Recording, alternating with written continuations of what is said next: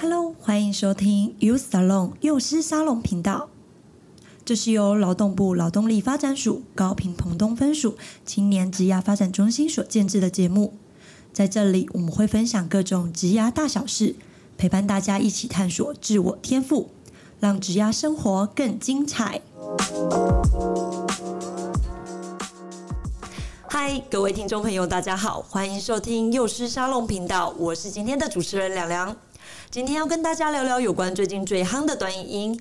现在社群平台上，不管是 Facebook 或者是 Instagram 上，随手一滑都能看到短影音的分享，真的是在当今社交媒体环境中扮演重要的角色。主要是能够快速吸引观众，提供生动的视觉体验，并掌握短这个要素来吸睛。那如何有效地利用短影音，以及透过其独特的特质来吸引观众，促进传播和建立品牌形象，就是目前共同的课题啦。今天很荣幸邀请到奥利维整合行销执行长 Joker 来为大家分享。Joker 从事行销工作已经超过十年，从实体店面行销、网络商城行销，到现在热门的社群行销，都有深刻的研究跟实际操作的经历哦。目前经手的案件已经有超过千家以上的厂商品牌。今天由他来为大家分享如何搭短影音的潮流，为公司品牌加分，以及对于想要探索短影音相关产业的新世代给予建议和指引是最适合不过的。期待能通过今天的分享，让听众朋友踏入影音相关的产业更顺利。那首先，我们先请 Joker 跟听众朋友打个招呼，顺便多介绍一下自己，让听众朋友更了解你吧。好，大家好，那我是奥利维行销的执行长 Joker。那目前呢，在公司也是有担任行销顾问的角色哦。那网络行销这个行业其实它一直在演进啊，所以其实我们这种当执行长的也是不断的要学习新的东西，对，对啊，一直要在第一线。嗯，好的，那就是因为像刚刚有提及啊，就是目前短影音啊是现在最夯的影音模式。那这边呢，想要问问跟请教 Joker 这边，短影音的趋势啊，会超越原本 YouTube 的影音类型吗？那两者的差异点主要会在哪里呢？呃，讲超越这个东西的话，以现在来讲，它是已经超越了。我们看到很多 YouTuber 他不拍了，甚至停更，那现在反而转去短影音，这就是一个呃很鲜明的一个现象。但是通常在聊趋势这个东西的时候，呃，我觉得把一个东西拿拿开来看的时候，就会特别清楚，就是我们把时间的这个条件加上去，因为很多在做行销也好，或是在呃跟现在的短影音趋势也好，大家会很难去判断说我这个东西该不该做。那难判断的原因就是看你要不要把时间这一个条件给加进去。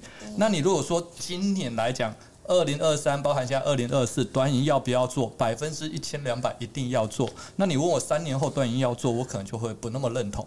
对对对，所以以现在趋势来讲，端银它绝对是今年一定得做的东西。嗯，是因为现在就是在各个，比如说包括呃行销这一块的产业，其实它的变动也是非常快速的，对吧？呃，我这样讲好了，在。二零二三之前，我们公司的广告投放业务大概占了我们八成的工作的一个内容嘛。那从二零二三年之后，我们现在来这边询问的，基本上有九成都是短语音，所以它的趋势转变是非常的巨大、突然、明显、毁灭性的改变。对。嗯哼，嗯，那像刚刚呃提到的，就是已经了解目前就是在短影音这个趋势这一块，就是是目前最主轴的方向的话，那就是应该要如何去善用短影音这个模式去帮品牌做相关的形塑呢？呃，怎么用短影音去帮品牌做一个形塑？嗯、或者是它还是短影音是比较适合，比如说哪一个类型的？就是推广，呃，我觉得，我觉得讲这个东西之前，我们先来界定一下短影音它到底跟以往我们认知的影音差在哪里好了。对，因为目前我们接触呃接触到的客户里面，他们很多会去询问说，哎，短影跟之前的 YouTube 这个东西差在哪里？那大部分的人回答我这边反问了，你会觉得他们两个差在哪里？我觉得短影音就是刚刚有提到它快，然后也吸睛，所以它比较可以快速掌握我们的。焦点，那就是长影片，就是 YouTube 都是长影片，它可以比较让你详细的知道说哦，这个东西的就是大方向的东西。但是就是呃，如果说是以观看影片的，就是那种呃，可以让你比较有视觉效果的话，是短影音。啊，是，我觉得，我觉得主持人已经算比一般人认知的多很多。一般我们听到的答案不外乎就是长跟短，哦，这也是为什么叫短影音。那当然，这个答案是完全的错误，对，完全错误。尤其你看现在的短影很多，它的趋势已经是越拍越长。以前我们拍短影大概十五秒，现在大概都是一分多钟，那甚至三五分钟的也都有。那短影跟呃 YouTube 它的决定性的差别在哪里呢？其实呃我这边有先列了几个，那这几点我觉得蛮重要。第一个就是说，呃大家去看 YouTube 过往的 YouTube，YouTube 它是属于粉丝粘着度很重要的一种影片形式。那你今天会去看某支 YouTube 影片，你一定是被它的主题跟它内容给吸引到，你才去看。又或者是说你喜欢这个 YouTube，像我本身是老高粉，老包啊、呃、老高每周三更新，我每周三一定看。对，那所以它粉丝黏着度很重要。但是短影音你会发觉，你问大家喜欢哪个短影音的人，大家可能说不出来。但是你问哪一支很红的短影影片，大家几乎都看过。所以粉丝黏着度在呃 YouTube 跟短影音间，它就是一个很大的差别。短影音是。没有那么吃粉丝黏着度的，即便你这个人默默无名，你只要有一支影片。很有梗，很好笑，你可以瞬间变成一个网红程度。那这也是为什么现在大家呃都会强调说素人为什么那么爱拍短影音？因为过往 YouTube 你必须累积好一段时间，甚至有前辈带你，你才有可能成为一个气候。但是短影不用啊，你一支影片突然红了，你就红了。像科目三的创始人，真的对，他红到一个全世界都模仿的东西。那原原著是什么？原著就只不过是在一个呃宴会场所跳了一段舞，就这样而已，他就红了。所以第一个差别是黏着度，那第二个是。呃，YouTube 它很重视呃影片的主题跟内容，短影音不用，短影音我们都要呃跟业主我们在沟通的时候，我们刚才讲说不用想太多，拍就好了。今天你一个走路的画面突然跌了一跤，你可能瞬间就红了。那反而是你剧本想了半天，然后梗想了半天，然后拍了一整天的影片，它可能不会有红。那所以短影它着重的是当下的一个画面，它。不像 YouTube 那么需要去在意它的主题跟内容，对，这是第二个很大的不一样。那第三个最大最大的一个关键性的差别是，我们在做短影行销这一块，一定要奉为一个圣经来来来去看待的一个观念，就是说，YouTube 它是内容导向，内容超级重要，但是短影音内容基本上不是太重要，短影要的是情绪。所以我们在做短影剪辑的时候，我们会很在意一件事情，就是说你每三秒要有一个爆点。那个爆点不叫一个梗，就是说，比如说字卡好了，你每三秒要给他们一个碰碰碰碰，一路的碰下去。对，那 YouTube 影片是可以做铺陈的，它可它会有一个前言，所以你现在看 YouTube 影片，基本上它是有脉络的，前面会先给解释哦，这一支影片为什么要拍，那中间去慢慢的去铺陈去。解释这支影片的内容，那最后带来一个高潮，最后是收尾。它是一个很有脉络的东西。短影我们不来这一套，短影一开始就是一个爆点，一路爆到尾，没有再跟你铺陈的。对，那这是一个最大的不一样。好，那第四个也是一个大家不常知道，就是流量扩增的形式。YouTube 它是靠关键字去的呃关键字的搜寻去累积流量的，所以主题很重要嘛。比如说像最近大家都在炒的是呃旅游事件、黄大米事件。好，那现在的时间是大年初五嘛？因为这段影片播的时候可能已经月底，那风潮过。那现在的是旅行事件，你只要写旅行懒人包相关的影片，一定都会有不错的流量。好，但是短影音它是靠演算法在弄流量，所以你的主题不重要，你当下影片有扩散出去，那它就会不断的扩散。所以其实一支影片两天内它没有红，它就不会红了。但是 YouTube 影片就不一样，因为有一个主题现在不红，可是过了可能。呃，几个月后刚好某个议题聊到了，比如说你是一个旅游 YouTuber，你现在不红，那现在旅游的话题被炒起来，你可能瞬间就红起来。所以这是几个他们很大的不一样。哦，了解。但是是他们其实都有不一样的角色，可以去着力去做不一样的功能。那如果像这样子的话，它是不是其实呃，如果公司真的有想要运用，或者是就是未来青年他们在搜寻这些这些职务类别的时候，其实是不是两者都要有？相关的技能，或是要兼具着重。首先就是 YouTube 跟那个，呃、我们讲 YouTube 剪辑师跟短影剪辑师这两种的工作，大家看起来都是在剪影片，但是实际上他们要的人的素质完全不一样。因为像我们在应聘应聘这些人员的时候，我们也吃了很多亏。我讲三种人，我们最常应聘到，第一种是他可能是摄影师，他擅长剪辑，他会把画面弄得很美哦。但是这种进来我们剪短语，我们的我我我讲我个人，我超生气。他花了一整天给我剪了一个三十秒的影片，然后我就问他说：“这支影片好笑吗？” 他跟我说：“哎、欸，这画面很美，很我很想掐死他。”对，不好笑没有用，所以基本上呃。传统的影像剪辑师是不适合做短影音的。好，那第二种是 YouTube，YouTube 他们擅长的专长其实是呃那个脉络、那个脚本，然后那个主题，他们擅长这个东西，然后去拍摄、去导演。那这个东西其实跟短影音比较类似一点点，但是他们无法接受没有脉络的东西啊。当然这是他们的专业，所以你要要他们剪出没有脉络的东西，就无法。好，那短影音的剪辑师强调的，除了脉络之外，它是一个网呃，我们所谓的网感，就是说他会看到某个画面，觉得哇，这个有梗。你们可能很常会看到一个影片，它的画面从头到尾就拍一个人吃东西，但是他配了自己的旁白之后，会把它变得好好笑。这个并不是 YouTube 剪辑师跟传统的影像剪辑剪辑师能做到的东西，这反而是一个企划人会具备的一个能力。就是说，他有办法把我们要的目的，然后搭配一些素材，组成一个观众喜欢的东西。所以这三种的能力会完全不一样。哇哦！对，那所以说，哦，如果说对于要应征这一类相关工作的人，我觉得说大家压力可以不用太大，因为有人在讲说，哎，短影是不是取代掉 YouTube？那其实。就刚刚讲完，他们两个是一个有不同需求的东西。YouTube 它永远会有市场上的需求，那短影音它是一个现在潮流上的东西，所以你不可能不学现在潮流上的东西。但是 YouTube 又不会被取代掉，所以大家是两个工作。如果说有兴趣的话，都是可以选择去努力的。那当然，努力这件事情的话，他们在人的特质上需求会有点不一样。YouTube 它很强调，就是说你选主题的能力、你的拍摄能力、你的逻辑能力、你的脚本能力。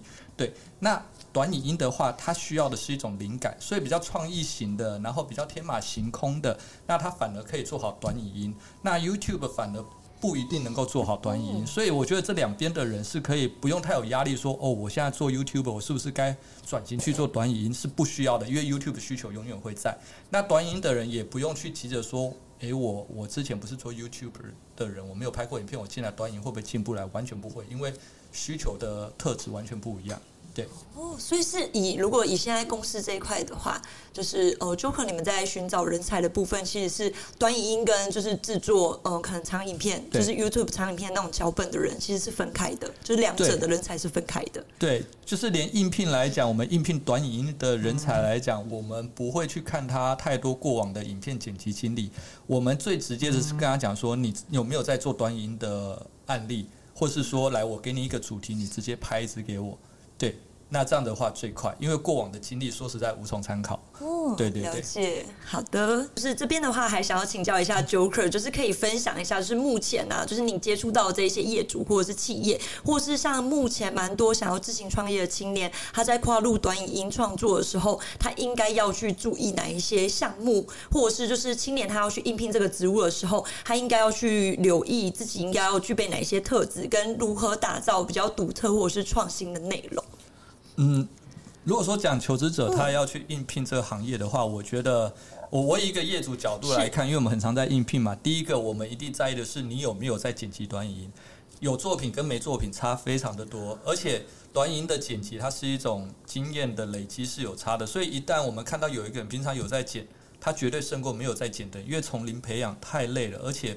我们也不知道你有没有天分，但是你平常有在剪的人，我们从过往你的影片里面，我们看个十支就大概知道你有没有天分，而且这种天分是很难培养的。对，那所以基本上想要应聘的人，我觉得你要从现在就开始剪影片，这很重要，而且至少十支。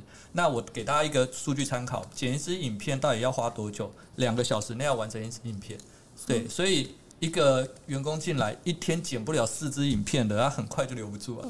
那如果就是在像刚刚提到的，如果是企业这一块的话，就是他如果想要就是去做这一部分的话，他自己应该要去留意的方向会有哪一些？企业做短影音的话呢，我觉得首先第一个就是不要自己忙着来，一定要找一个懂短影音生态的人，因为毕竟像我刚刚一开始有讲说，短影音跟过往的影片形式都很不一样。所以你找一个不懂短音的人，即便你找了一个过往剪呃做形象影片的，你找了一个电影导演，你找了一个 YouTuber 来，他们不懂短音的话，基本上你会做了很多徒劳的事情。那所以我觉得一开始一定要找一个懂短音生态人，这很重要。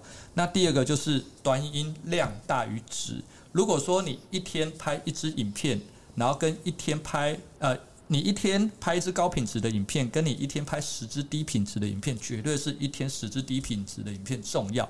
因为低品质的东西有时候它红的几率反而比较高，因为现在的人比较喜欢一些出其不意的东西。你越高品质的东西，通常你一定要经过完善的脚本，通就就对不到人家的口味。然后再来演算法的情况下，你哪一支会红，有时候不是你的脚本决定的，就是一个运气。所以量绝对大于质，所以不要太去要求质量。那记录呃，企业在做短影绝对不能做的事情是什么？就是说完美主义。呃，这支影片看看的不好，改改改改改。通常我们也不想跟这样业主合作，我们都会讲说，短影你觉得只要没有影响到企业的诚信或法律问题，就是 PO 了就对了。对，因为就是一个运气的东西。那你觉得它不好，再把它删掉就好。那流量起来之后，你不知道原因啊，起来了就是起来。对，所以就直接去做。那第二个就是说。呃，企业企业一定要知道，短影音是一个吸引流量的东西，它不是一个在呃解释你品牌精神的一个平台，所以不要在上面讲很多你品牌的内容，它对于一般民众来讲是无聊的。你一定要符合趋势，那符合趋势去做民众想要看的东西，那在之中掺一点点你的企业的理念在里面，这样可以。那如果说老板看完影片，然后问了一句说啊，这支影片里面我不知道他在讲我我企业什么东西，那这个老板可能不大适合做短影音。对，因为我们第一件事情一定是先求了老板，你觉得好不好笑？好笑可以。那好笑里面我们掺一点点企业的元素，哪怕都没有掺，只要发发布平呃发布这支影片的平台上面挂了一个你企业的 logo，这就是正确的。对。就是只要挂上去，然后有热度有起来，其实这支影片的效果就有出来了，对吧？对，因为只要没有热度，你的影片拍再好都没有意义。没错，嗯，那就是最后也想要请教一下 Joker，就是听众朋友可能会最有兴趣跟最好奇的地方，就是透过短影音创作啊，是否真的可以有变现的能力？呃，你是指企业变现的能力，还是个人变现的能力？那如果说是先以企业变现的能力来谈的话，哦，短影的企业变现能力，好，我我们讲上一个时代广告来讲好了。呃，广告最厉害的呃变现能力是所谓的一比二十，一万块可以赚回二十万的营业额。那后来以近五六年来讲，一万块能赚回五万块都已经算了不起了。好，那短影音呢？短影一支影片，只要你有红，大概是三四十万的一个营收获利。对，那一支短影的制作成本多少？大概三千五千就可以了，而且这是外包价格。你自己拍的话，两个小时，你找一个工读生拍，运气好他红了，两个小时工读时薪多少呢？我们算四百块好了，四百块换三十万，这个变现能力真的很高。而且你要说多少影片可以换一支变现能力？其实我们如果说有找到一个。在你的品牌，在你的产品里面找到一个流量密码，对，那你大概拍十支影片是有一支会红的，这几率其实不算低，而且它是一个流量红利的一个当下。呃，当初为什么大家一直都要经营粉丝团？是因为在七八年前的粉丝团，你 PO 一篇文章，它就有七八成的人会看到，这个就叫流量红利。那现在粉丝团是你 PO 一篇文章只有两趴到三趴，之前是七八十趴，现在是两趴到三趴，所以会觉得粉丝团很难做。那现在的。短影走的就是粉丝团最早期的流量红利。你只要有呃，你只要有创意，你只要东西好笑，你那个曝光出去的效果很惊人。那你再等个一年之后，这个流量红利可能会消失，但是会消失的时候，就会有另外一波流量的红利起来。那所以我们才说，二零二四年你一定要做短影，是因为现在流量红利就在这边。那你不做的话，你要等到什么时候做？你明年再做，但是明年流量红利可能换到换成其他东西。像像现在我们录的 Podcast，它就是曾经的流量红利之一，其实它消退的很快，就两三个月就消退了。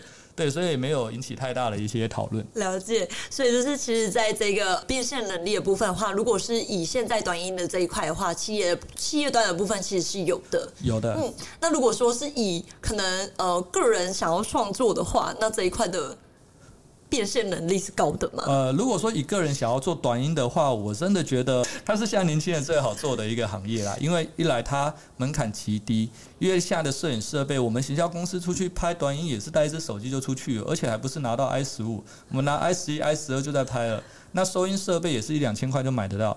那再来的就是说剪辑，现在的剪辑也不需要多厉害的电脑设备，那你一般的电脑两三万的，它就可以剪得非常好。那他需要受过专业训练吗？也不用，所以基本上它的门槛极低，就是你不需要过往的案例经验，你也不需要专业的训练，那你也不需要高昂的设备，你就能带来远超过一般呃工作的收入，所以它绝对是很好去成为一个自我工作者的一个行业途径。那我们讲一下拍子影片可以收多少钱好了，三千到八千是一个行情。你收三千，基本上已经算蛮便宜的。如果说客户抱怨三千贵的话，你叫客户自己去拍。对，那八千跟三千这个算是一个合理的行情啊，比八千高的收费一定都会有。但是以我们业界来看，我我说过嘛，量大于质。你今天有一个很有案例、很有经验的团队，呃，花了两万块拍一支影片，那我倒不如找一个已经在水准之上，啊，八千块那拍三支，几率会高一点。对，因为过了那个门槛之后，你去追求那个。呃，这么极端的东西是没有那么必要的啦。嗯、对，那当然，如果说预算够的话，那就花下去 是是是。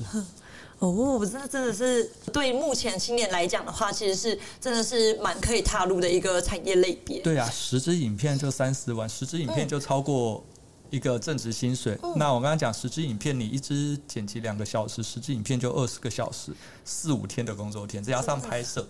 呃，拍摄的话，我们一次去不是拍一支影片，通常我们一次去三个小时，我们要带回四到八支影片，所以基本上我们讲一个正职薪水，我们算三万多好了啦。你基本上一个礼拜卯起来做，你就可以有一个月的收入。嗯，对啊，当然前提就叫你要能接得到案啦。那接得到案这件事情，就是你要呃，当然有案例，然后你真的是有专心在研究这件事情，这是必要的。嗯，那会比较建议青年还是找就是呃，可能像 Joker 就是是这一类的，就是行销公司，还是他们是自己去接案呢？我觉得两个都两个都可以，因为毕竟呃，行销公司有的优势就叫我们擅长跟客户沟通。对。那个人接案的话，你除了剪辑来讲，你要学习的是如何跟客户沟通，因为其实。不管是现在的短音来讲，或是过往的行销来讲，行销公司最困难的从来不是执行，最困难的是跟客户沟通。对，因为每一个业主他在经营自己的事业有非常多的想法，然后每一个企业主的个性都不一样。呃，人家都说工作很辛苦，但是我们会说，你工作面临的就是一个老板，你只要把这个老板的个性抓通了，然后愿意。配合他的个性去做事，那你就没事。但是我们行销公司同一时间面临的是几十个老板、几十种个性，我们要不断的去迎合老板，去配合他们的个性去做事。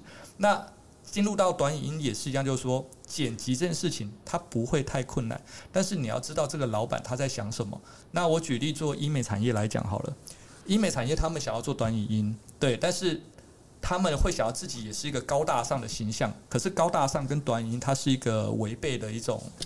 氛围，所以你如何在说服业主说，虽然说你想要高大上，但是你要做短音的话，我们在高大上里面，我们融入一些酷手的元素，但是不会太影响到你们品牌的一个形象的话，这样可以接受吗？这个都是这时候讲话技巧就很重要，就不是你的剪辑技巧，对对，所以我觉得接案跟。呃，去行销公司，你要考量，呃，你要去考量的不是你的剪辑能力，而是说你想不想去面对客户，跟你有没有能力去面对客户。嗯。对，那你没有能力面对客户的话，那就是行销公司，呃，公司会帮你去解决掉这一个问题。那当然，你就会变成领薪水。那你自己接案的话，收入高，但是你就要学习着去经营客户关系，然后经营你自己的公司，那包含如何去支配自己的时间等等，对，它会是另外一个课题。哦，是了解。那如果是像乙这一块的话，就是如果说青年他是要进入行销公司的话，那 Joker 这边会建议他们在履历的方向啊，会怎么样去做准备会比较好呢？案例。案例 就是像刚刚提到的，对，因为行销公司包含现在所谓的大学里面，它的行销系也不是行销公司想要的东西。那所以，我们行销公司在面试人的时候，我们看履历，他过往是什么样的科系，我们真的不是太在意。那过往他有待过行销公司，当然这是一个参考，不一定加分。是参考。哦，了解。对，但是你有案例的话，绝对加分，因为你要说案例是不是绝对标准？不是嘛？但是我们讲的，今天社会上是一个竞争的环境，不是说你过了及格分就会有工作，而是说你要超越其他人才会有工作。今天你在行销公司来讲，你案例都拿不出来，就像我们简报，我们没有带着任何案例，我们怎么会被选上呢？所以，要真的想要进入行销公司，想要做这一行饭的话，不要等到进入公司才累积你的东西，而是说你要在进入之前就开始累积你的东西。你想要做社群小编的，那你一定要自己创一个粉丝团。身边的朋友或是身边的呃长辈们一定有在开店的，你只能先当个免费仔去帮他们做一些义工，去累积自己的作品。那做影音剪辑的，你就一定要先剪出作品来。对，那不然我们基本上。一定是有作品的优先，嗯，过往的学历不值得参考哦。对，所以就是其实你们会比较更着重在他的实战经验，然后呃，他们去面试的时候，其实应该要带着相关的作品，直接让你们去做参考，你们才会比较了解说，哎，这个青年他在就是职位上的部分有没有符合公司上面的需求，对吧？对，那我这边分享一下我在看履历的标准好了啦。好的，基本上很现实的是，相片超级重要。今天一个人的相片，哦、他拍的不好，呃，形象公呃行销公司是一个帮产业包装形象的一种公司，你相片自己都弄不好了，你就不用再谈任何东西了。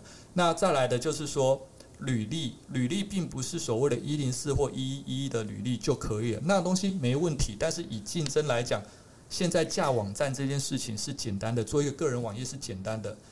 你要是去看到别人有做一个个人网页的，我们就不想再去看一一一的履历，对，所以个人网页基本上现在也叫必须。那案例就更不用讲，案例你一定要有，那就看每个人做的好的程度在哪里。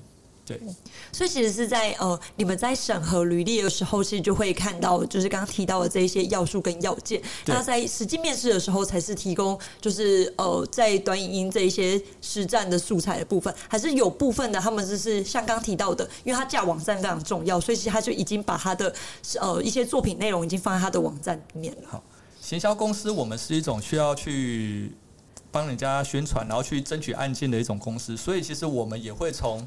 呃，应征这个阶段去看这一个人他有没有去呃包装包装自己的能力，那基本上一次就定生死。你基本上第一次。你的第一眼没有给，就像我们嘛，我们第一眼没有给业主一个好的形象，我们就不会有第二次的会面。那应征工作也是一样。如果说很多人的想法是说，那我先丢一个基本的试试水温，有面试我再拿好的东西出来，这种一点机会都没有。你必须第一次就用一种碾压的心态，把你最好的东西都丢出来，你才会有第二次。对，那所以该有的一些作品等等，第一次全部都要上。那有些人会觉得打电话会不会去吵到业主？我说会，但是要不要做？做，因为我们业主看了一天，假设我们真的那一阵子要应征人的话，我们一天这个看几十封、上百封，那看到后来我们也麻痹了。然后你打电话过来就说：“哎妈，麻烦就是说，我就寄履历你看一下。”那我们也是个诚信的人嘛，我们说了好了，我们至少会给你看一下。对，那你的机会就会比别人多。对，所以像我们去竞争案件的时候。别人说你就寄履历过来就好，我们不会真的傻傻的只寄一个专案就过去，我们一定想方设法找窗口啊，找各种门路，哪怕他不舒服不开心，但是至少我要让你先见到我。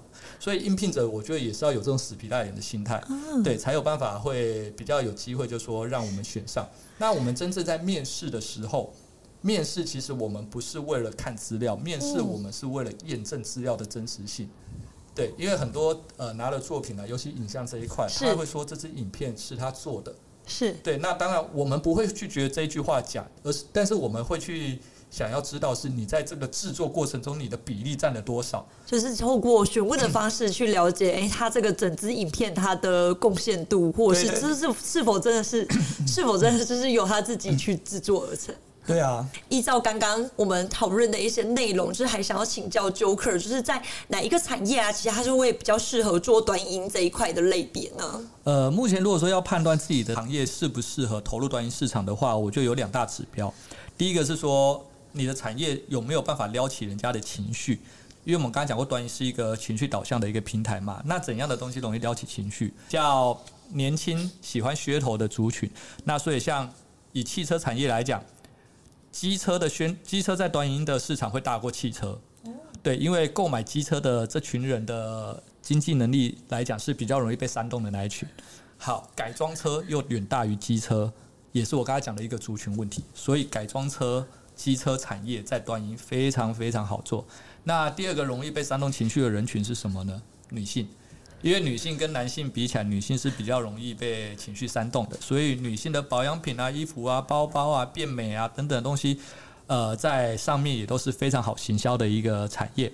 好，那第二种类型就是知识落差大的东西，就是说，现在资讯虽然说很发达，但是还是有很多产业的东西，你不找到人问，你是问不到答案的。举例来说，像算命、宠物沟通师这种，你永远问不到正确答案的东西，最好做了。对，那再来是说投资、创业、直销，所以有人也有人说短银是一个诈骗的温床，这句话是没有错的，因为它的知识落差大，而且你问不到真实答案，那就有很大的一个发挥空间。那像金融借贷啊，那甚至黄赌毒的产业啊，都是在短银有很好的发挥，这不是短影音的错，但是它的确是这些产业的一个最好发挥的地方。好。那有些人就会想说，那如果说我不具备这两个特性的产业的话，我是不是就不能做短音？不是这样的，而是说我刚才讲的短音是现在的趋势，你不能不做。那所以你必须在你的产业上去思考，我如何让自己产生所谓的这两件事情，就是知识落差跟情绪煽动。那怎么做？我我举个例子来讲，像药局好了，药局它有知识落差，但是它有一个很严重的问题就是，呃，一般人并不想要去了解药那么多的东西，所以其实我们有尝试过，我们去解释药是没有流量的。后来我们找到一个有流量的方式，我们讲故事，就是我们每次在拍一支影片，我们不会去介绍药，我们会先去叙述一段故事，说，诶，今天有一个病人他。因为怎样，然后家里的情况就是变得有点辛苦等等之类的。那后来用了用了很多一些不正确的方式，然后导致他家里感情都不好。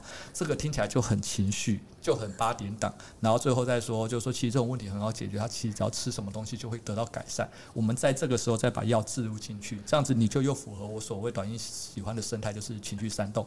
所以像餐厅也好啦，药局也好啦，房地产啊等等之类的，如果说你的呃产业类别不是那么容易去做到。哦呃，所谓的就是你的族群不是原本的情绪型的，或者知识落差的，但是你是可以从拍摄手法上去切入这一个角度的，所以每一个行业都是有机会的。